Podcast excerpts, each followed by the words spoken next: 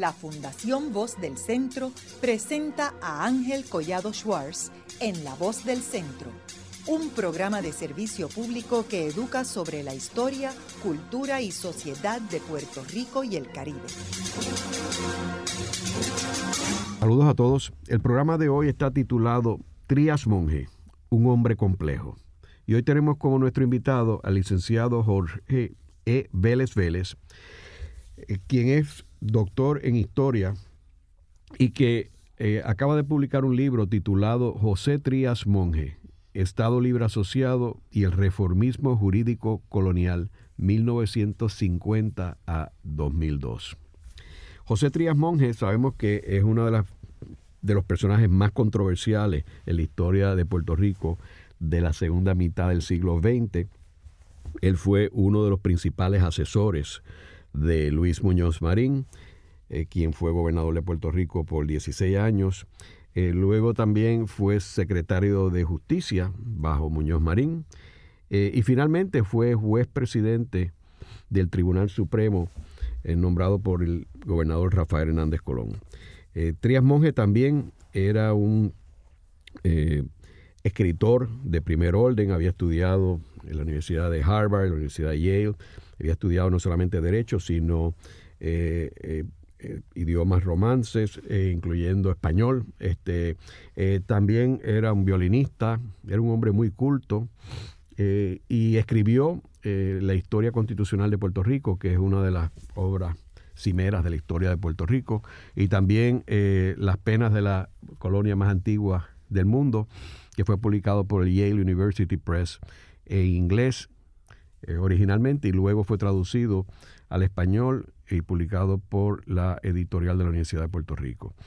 Eh, Jorge, eh, háblanos un poquito sobre los inicios de, Trías, que era una persona relativamente humilde, aunque no era pobre, ¿verdad? Pero no era una persona rica. ¿Y cómo es que él se conecta con Luis Muñoz Marín? Sí, buenas noches, doctor, y, en primer lugar, muchas gracias por la invitación. Eh, Trías Monge eh, nació y se crió en el viejo San Juan, era hijo de eh, un matrimonio de trabajadores urbanos de la, de, la, capital. su madre era maestra del sistema de enseñanza público. Su padre originalmente era vendedor de zapatos, luego trabajó en una tienda de zapatos y posteriormente hizo su negocio propio en esta línea. Trías asistió a escuelas en el viejo San Juan y vivió un ambiente, eh, por un lado, de, formación intelectual por parte de la madre, que era maestra, por otra parte, desde muy niño se interesó en la lectura, en los estudios, en los idiomas. Eh, desde muy niño también se identificó eh, con el viejo San Juan por su significado histórico. Estudió en la Universidad de Puerto Rico, hizo su bachillerato en estudios hispánicos y en literatura angloamericana eh, posteriormente eh, estudió en Estados Unidos, estudió Derecho en la Universidad de, Harvard. Eh, y siendo un joven, bueno, y se graduó de, de esa universidad. Posteriormente, cuando sigue estudios superiores, ya para un doctorado en Derecho de la Universidad de Yale, ahí es que conoce a Luis Muñoz Marín, que para, para, ese entonces era presidente del Senado.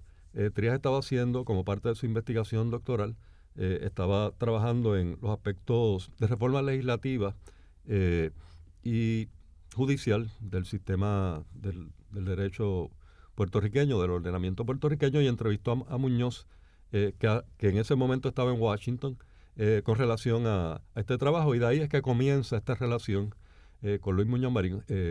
Triamón era muy jovencito, eh, tenía veintipico de años cuando conoce a Muñoz. Muñoz ya es una figura eh, de gran poder político, ¿no? Eh, presidente del Senado. Y ahí comienza esta relación que va a durar literalmente hasta el final de la vida de Muñoz por muchísimos años. ¿Y cuál, se, cuál fue el primer proyecto en el cual Trías se envuelve con Muñoz Marín? Bueno, al principio Muñoz le, hace unas consultas específicamente con relación a, lo que posteriormente se llamaría la ley de, la mordaza.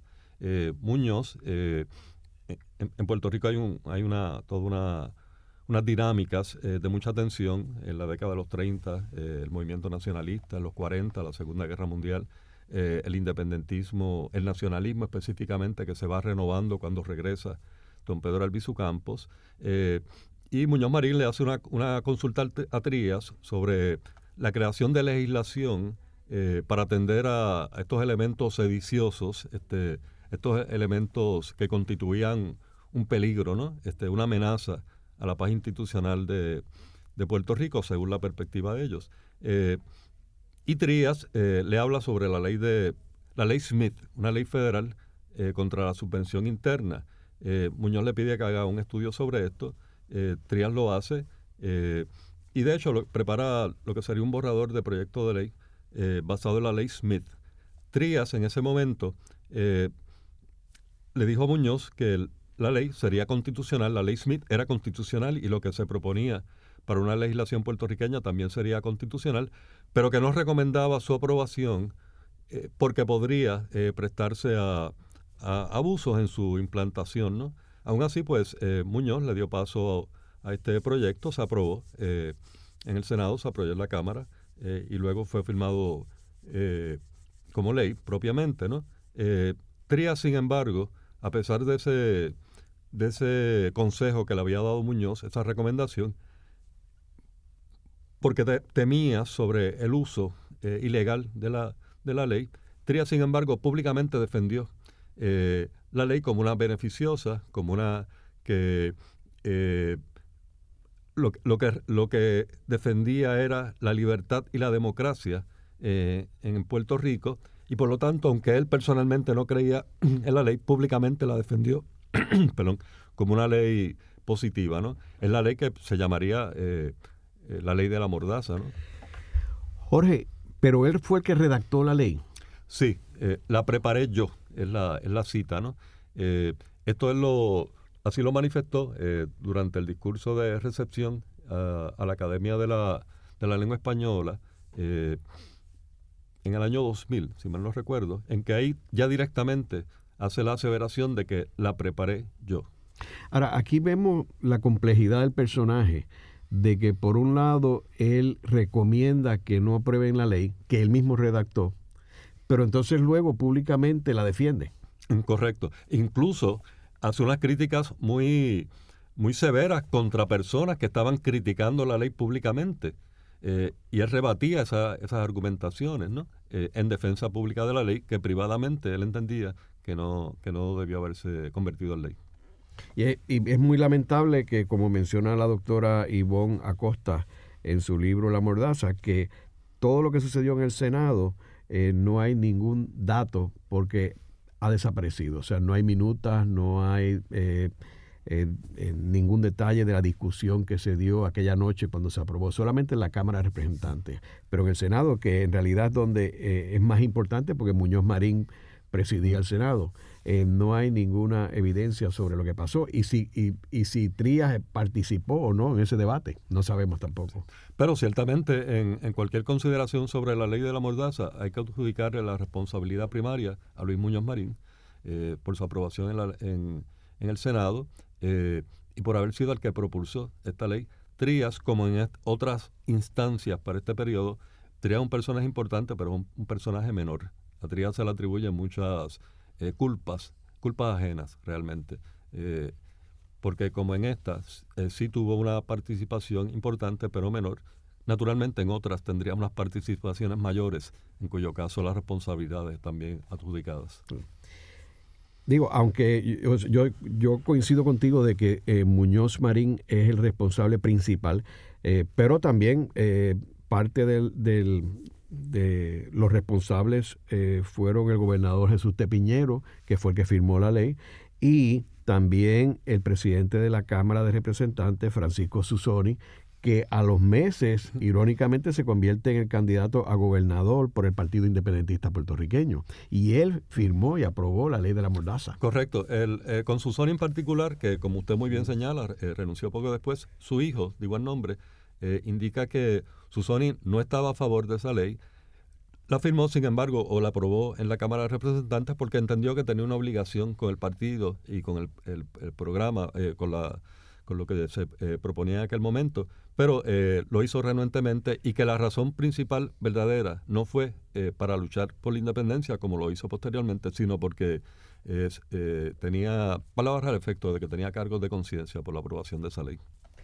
Cuando esto sucede en el 48, Trías está practicando las leyes independientemente. Sí, eh, Trías está correcto. Eh, todavía es. Él trabajó muy por un tiempo muy breve en la Oficina de Asuntos Legislativos. También estaba eh, trabajando a tiempo parcial en la, en la Universidad de Puerto Rico.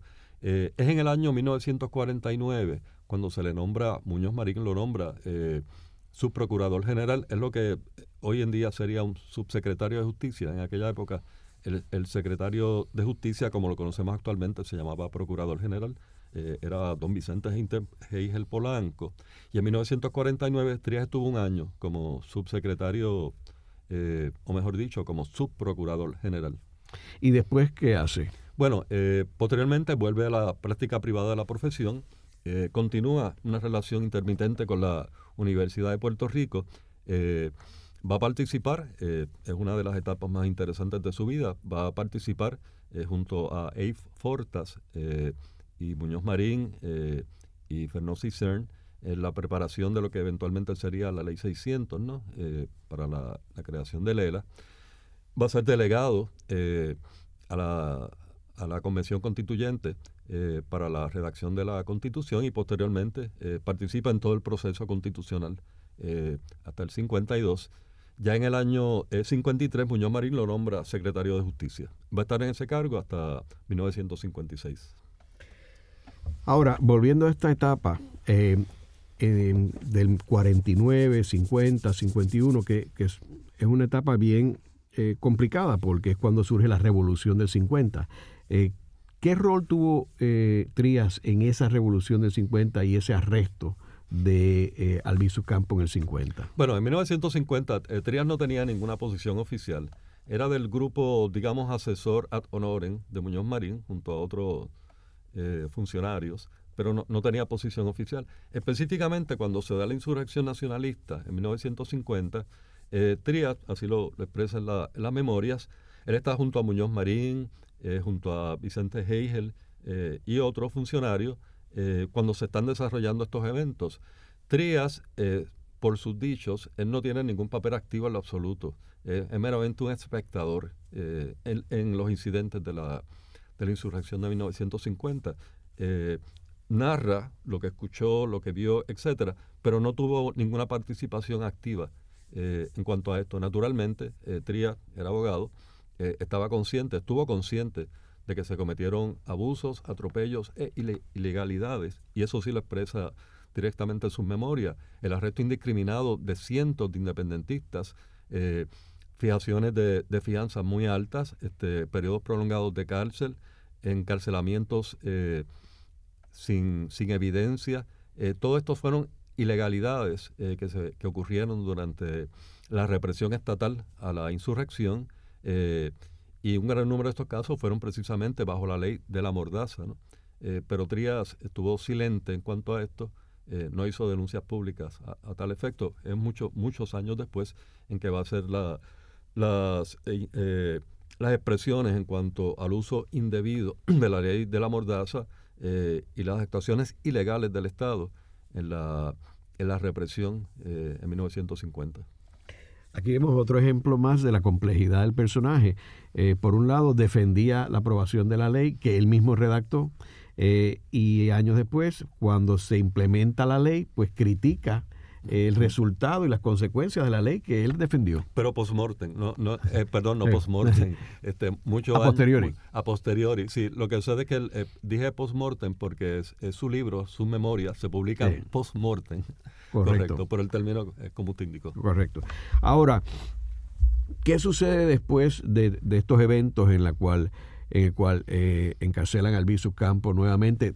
Otra vez acusándolo por los discursos y aplicando la ley de la mordaza. Y, y Albizu va a la princesa, en esta ocasión no, no, es, el, no es el tribunal, no es una prisión federal como fueron los primeros 10 años. Eh, y Trías en este periodo pues sigue en su bufete de abogados.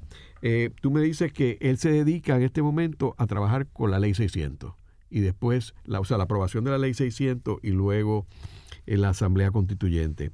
Ahora, en tus estudios, eh, eh, Jorge, tú, tú descubriste algo en términos de su participación en unas reuniones en, cuando, en cuanto al, al concepto del pacto. Eh, y por qué no se podía llamar un pacto y por qué era la naturaleza de un pacto. ¿Hay algo que tú hayas encontrado? Bueno, él, cuando estaba en, él estaba trabajando eh, estrechamente con, con, el licenciado A. Fortas, eh, el concepto del pacto, la, la, palabra como tal fue, fue una idea de, de, Fortas, porque había renuencia en el Departamento de Estado de Estados Unidos y en otras agencias federales de que se considerara que este nuevo eh, arreglo en la relación entre Puerto Rico y Estados Unidos, eh, las autoridades federales eh, no estaban amenas a, que el Estado puertorriqueño tuviera muchos poderes. esta idea del pacto como tal, la palabra, es una idea de, de Fortas, ¿no? Claro, la conceptualización de lo que sería el Estado Libre Asociado como tal es, fue obra de Muñoz Marín, de Fernó Cerns, del mismo Fortas, de una persona que no, no, es muy conocida, pero que es muy importante, que es el alemán Karl Friedrich, eh, un académico alemán, eh, constitucionalista, eh, que estaba en Estados Unidos. Y estas fueron las personas que realmente conceptualizaron el ELA. A Trías muchas veces se le, se le llama arquitecto del ELA, ¿no? junto a, a, los demás. yo pongo un poco en entredicho esa conceptualización porque Trías, eh, primero, era muy jovencito en aquel, en aquel momento, no era una persona eh, que tuviera notoriedad eh, de, la, de la estatura de Muñoz Marín, por ejemplo, y otros este, destacados líderes políticos puertorriqueños. Trías sí, y yo le encuentro que sí tuvo una importancia, fue la conceptualización jurídica de Lela, sobre todo para beneficio de Muñoz, pero no lo considero como uno de los arquitectos de Lela. Si hiciéramos una analogía con la terminología de construcción, más que un arquitecto, tal vez fue un ingeniero o un contratista, ¿no? Es un personaje menor. En el periodo de la ley 600 e incluso en el periodo de la Convención Constituyente y la misma Constitución, lo que sucede es que, claro, Trias Monge, tan jovencito, va a sobrevivir por mucho a todos los demás constituyentes y entonces, en un momento dado, pues, eh, es de los pocos que queda y finalmente uno de los últimos ya. Y entonces se le se, se, se sobrevalora un poco su, su participación en, esta, en estas gestiones que, repito, no es que no fueran importantes, pero no a nivel de la notoriedad que se le ha querido atribuir. Ese es un, buen punto, Jorge. Eh, ahora, esto, volviendo otra vez al pacto, eh, una información que, un documento que yo vi en una de, de, esta, de esta reunión, y no estoy seguro si Trías participó en esta reunión, pero eh, en ella se encontró que había oposición en Washington con el uso del nombre pacto.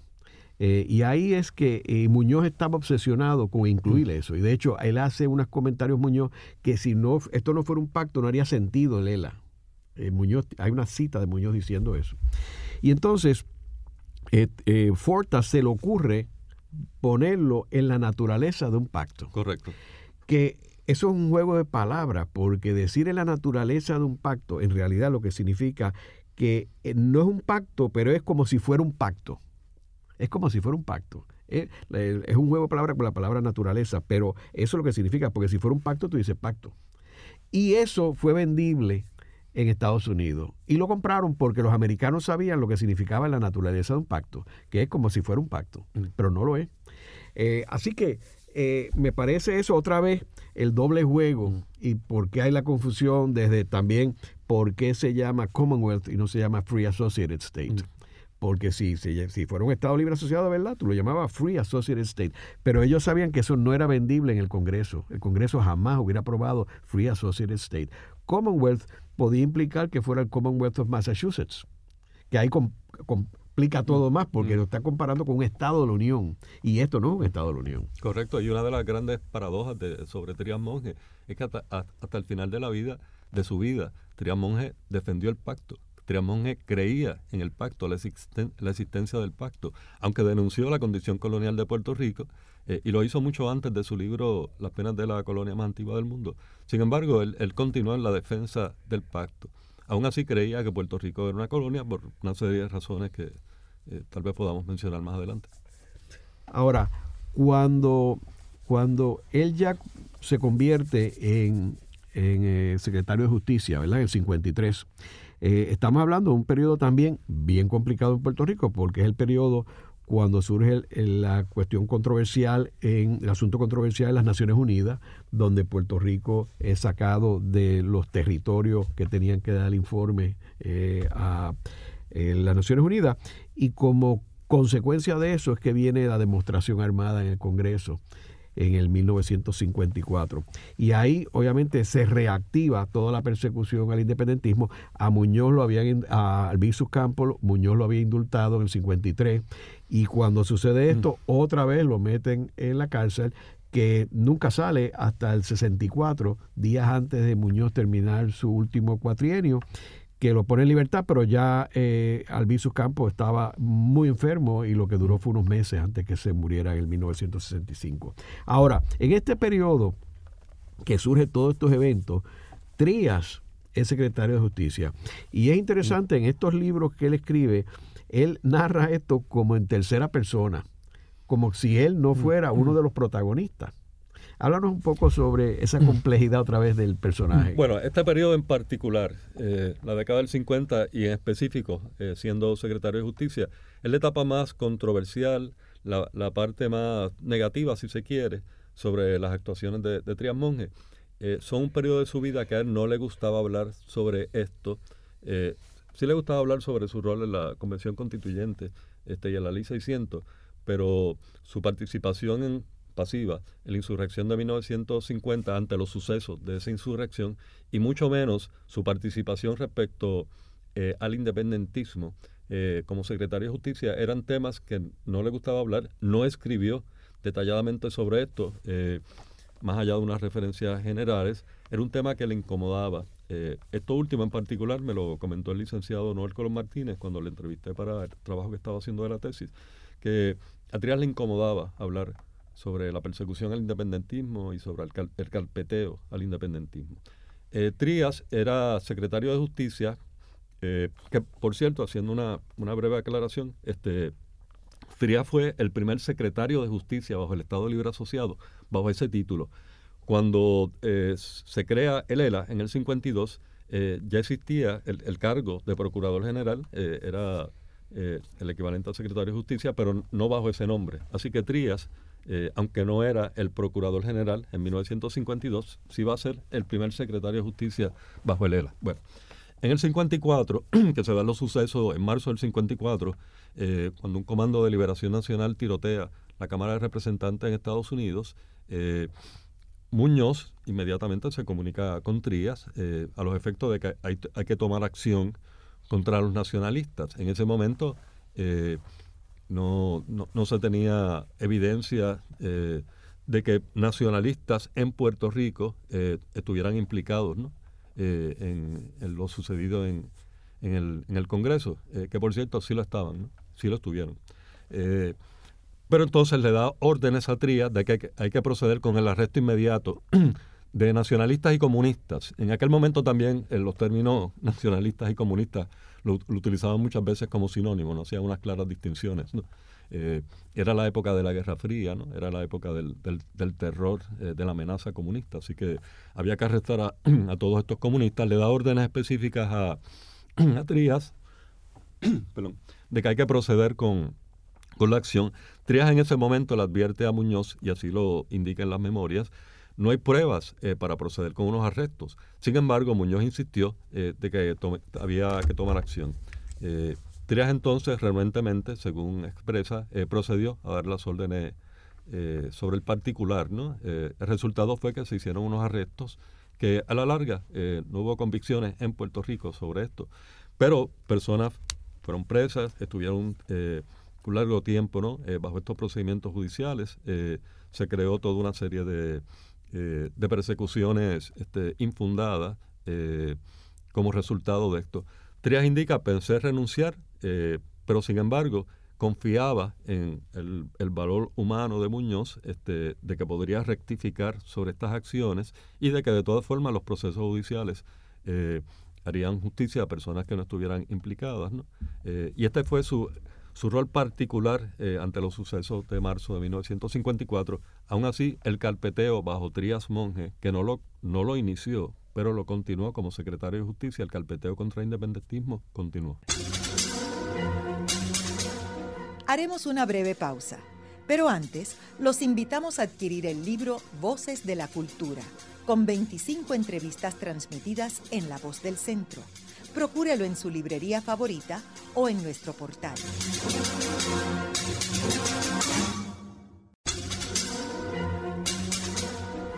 Continuamos con la parte final de La Voz del Centro con Ángel Collado Schwartz.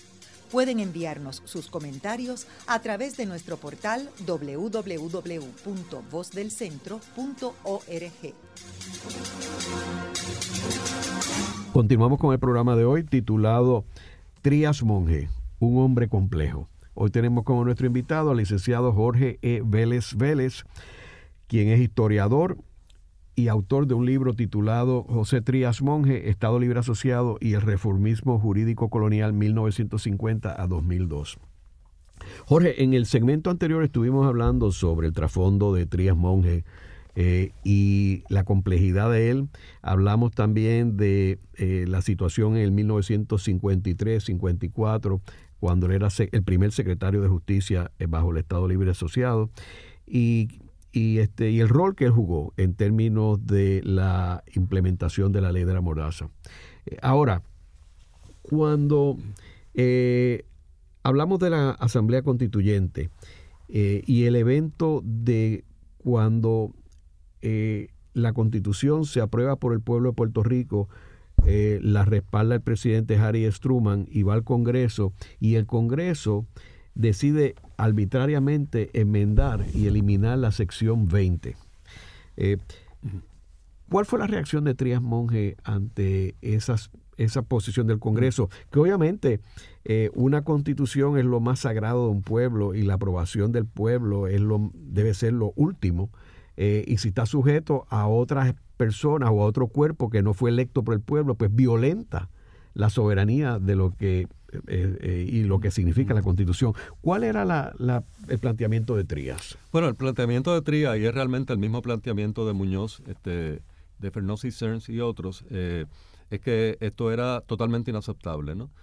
ya se había establecido la Constitución, o la Constitución propuesta, eh, a tenor con lo dispuesto por la ley 600, eh, se había seguido el proceso indicado eh, y requerido por las autoridades federales. Lo veían como una gran humillación, lo veían como algo inaceptable y posiblemente, lo menciona en el libro, posiblemente es una de las poquísimas ocasiones en que Muñoz Marín dijo que no al gobierno federal, que no era aceptable que se que se enmendara la constitución, pero específicamente no tanto respecto a, la, a, la, sección 20, era respecto a que se fuera a enmendar la, para enmendar la constitución de Puerto Rico, eh, era, era necesaria la autorización del, del, Congreso de Estados Unidos. ¿no?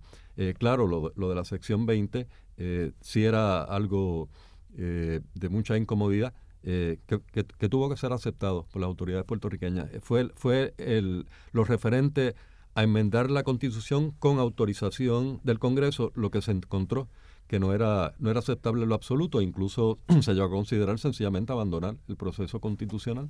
Eh, a la larga se encontró una, una salida, el resultado fue el mismo, que no era necesaria el, el, consentimiento del Congreso para enmendar la Constitución de Puerto Rico, siempre y cuando cualquier enmienda estuviera eh, conforme a la ley 600, eh, a la ley de relaciones federales, este, a las disposiciones eh, republicanas de gobierno, etcétera. El resultado fue el mismo.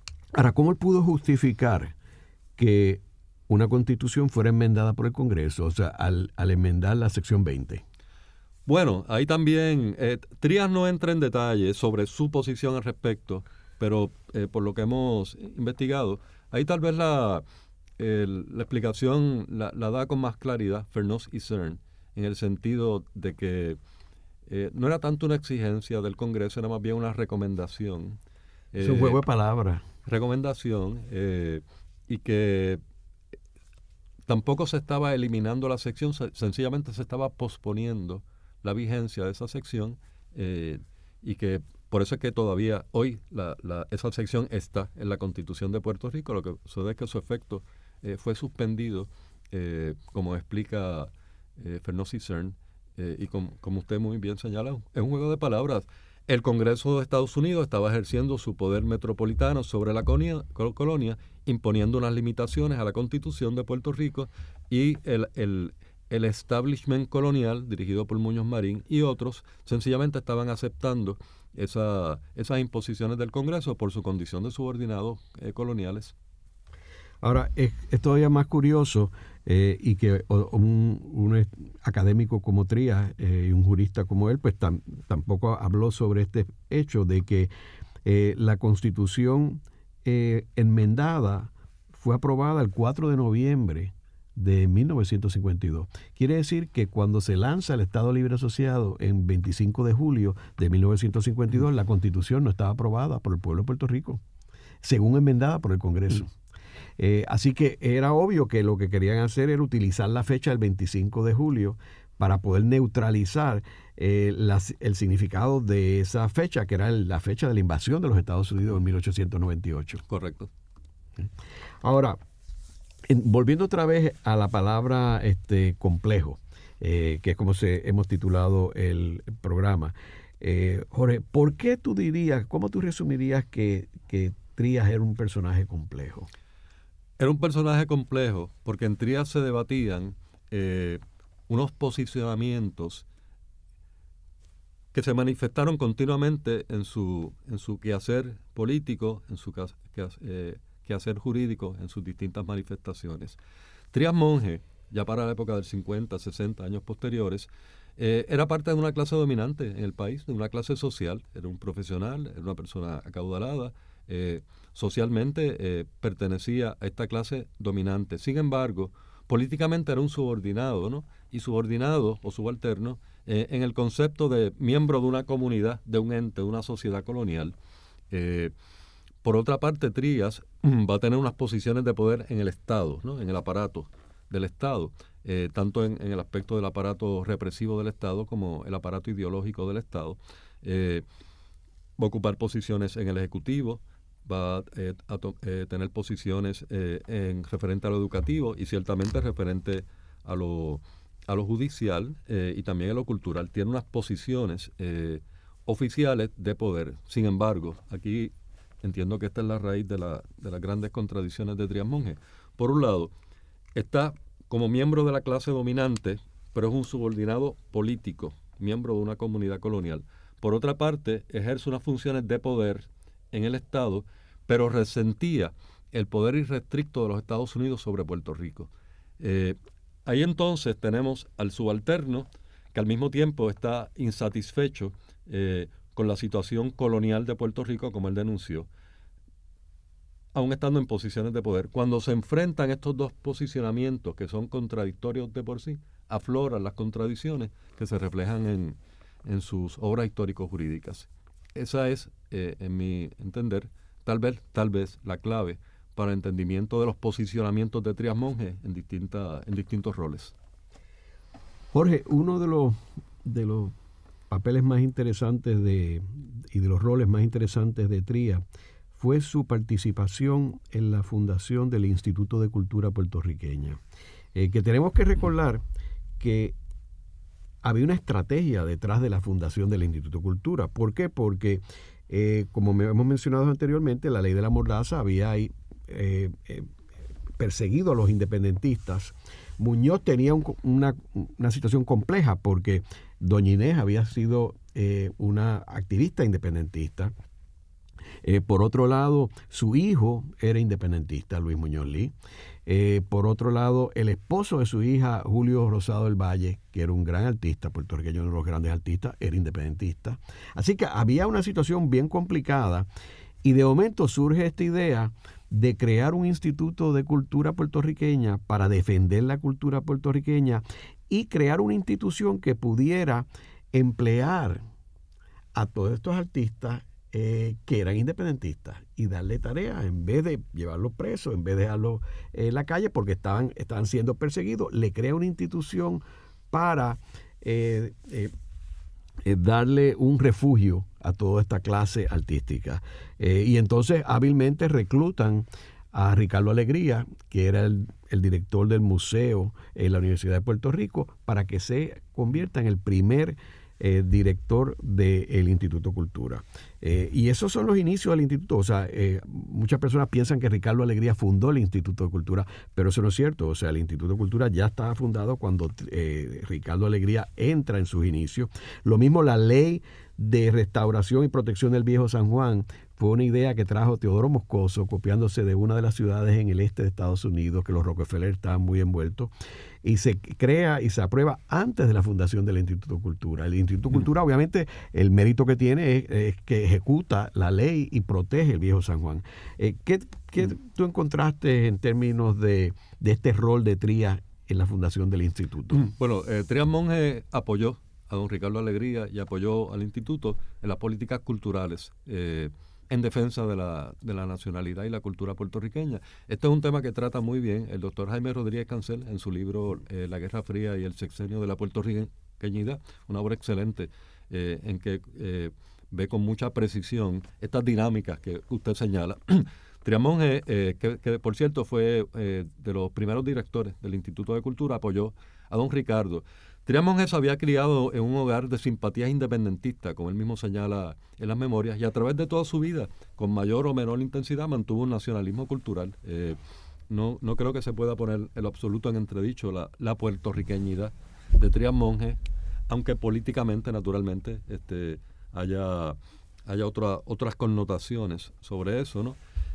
Siendo secretario de Justicia, eh, lo mencionamos en el libro, eh, hubo un incidente en que un alto funcionario del Departamento de Justicia llamó a don Ricardo Alegría para que don Ricardo despidiera eh, a dos intelectuales eh, que había contratado para el instituto. Se trataba nada menos que la doctora Isabel Gutiérrez del Arroyo, una prominente eh, figura de la intelectualidad puertorriqueña, y también el licenciado Cochea.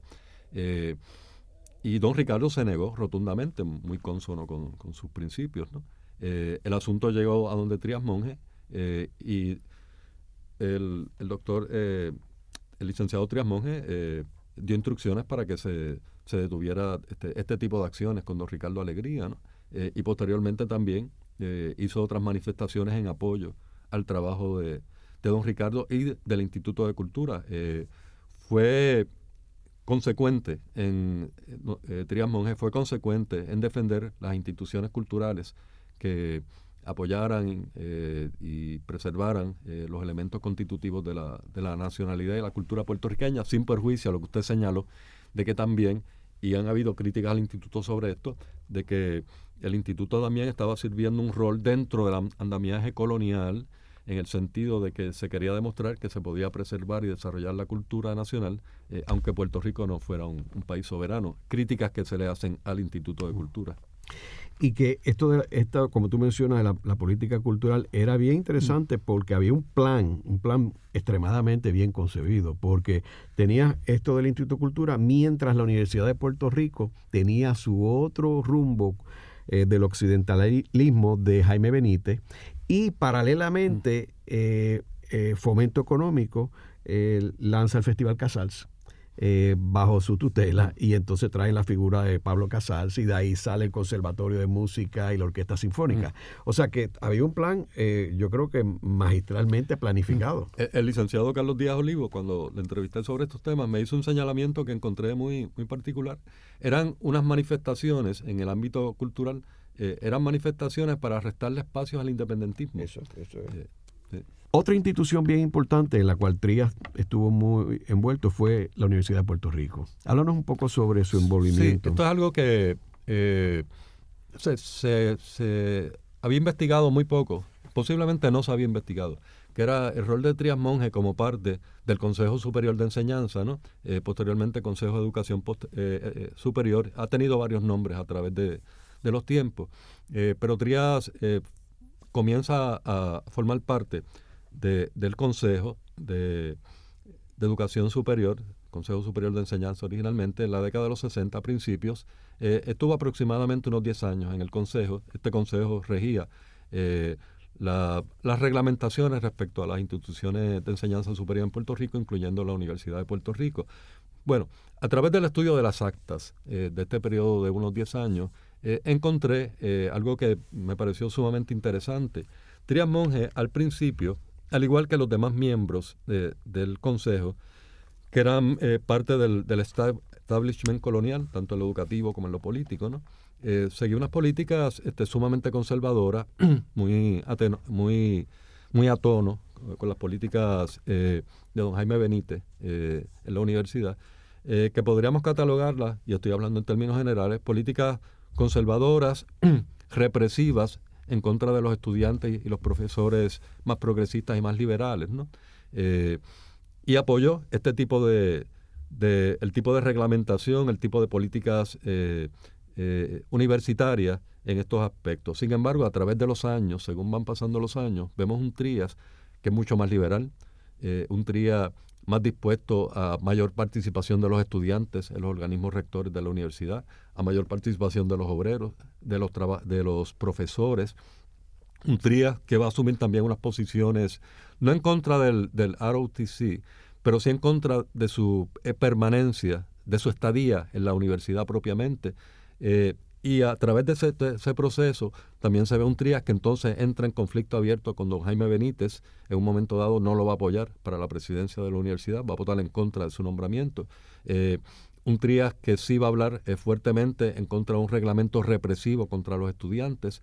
Un Trías que uno ve se va liberalizando durante todos esos años, a través de los años, y al final, por unas acciones de la, de la, de la dirección universitaria, renuncia eh, a su posición en el, Consejo. Eh, en resumen, de un Trías conservador eh, y a tono con unas políticas represivas, tenemos un Trías 10 años después mucho más liberal, un Trías mucho más consciente de la necesidad de darle más espacio a los estudiantes y al profesorado, no solamente en sus manifestaciones y expresiones, sino también en el gobierno universitario. Y en cuanto al Tribunal Supremo, que fue su última posición pública, eh, y es importante presidir el Tribunal Supremo.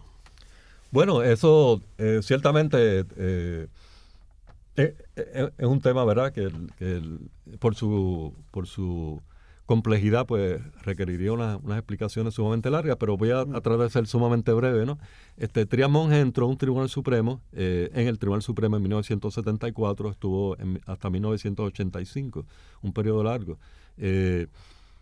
Triamonge se distinguió eh, en cuanto a los aspectos jurisprudenciales, que son las determinaciones eh, del tribunal, se distinguió por hacer énfasis en la necesidad de el uso eh, del, derecho civilista puertorriqueño en decisiones que no requerían la, el uso de, reglamentaciones de, decisiones jurisprudenciales ajenas al derecho civilista puertorriqueño, que es la, la contraparte del ordenamiento eh, jurídico norteamericano, es el common law. Él hizo énfasis a manera de, a manera de, un nacionalismo jurídico de utilizar fuentes eh, que eran eh, más que estaban más a tono con, con, el derecho puertorriqueño. ¿no? sin embargo, tengo que señalar, porque a Trías muchas veces se le llama el paladín del derecho nacional, ¿no? si bien hay, hay decisiones que sí tienen estos elementos de, cierto, cierto nacionalismo jurídico.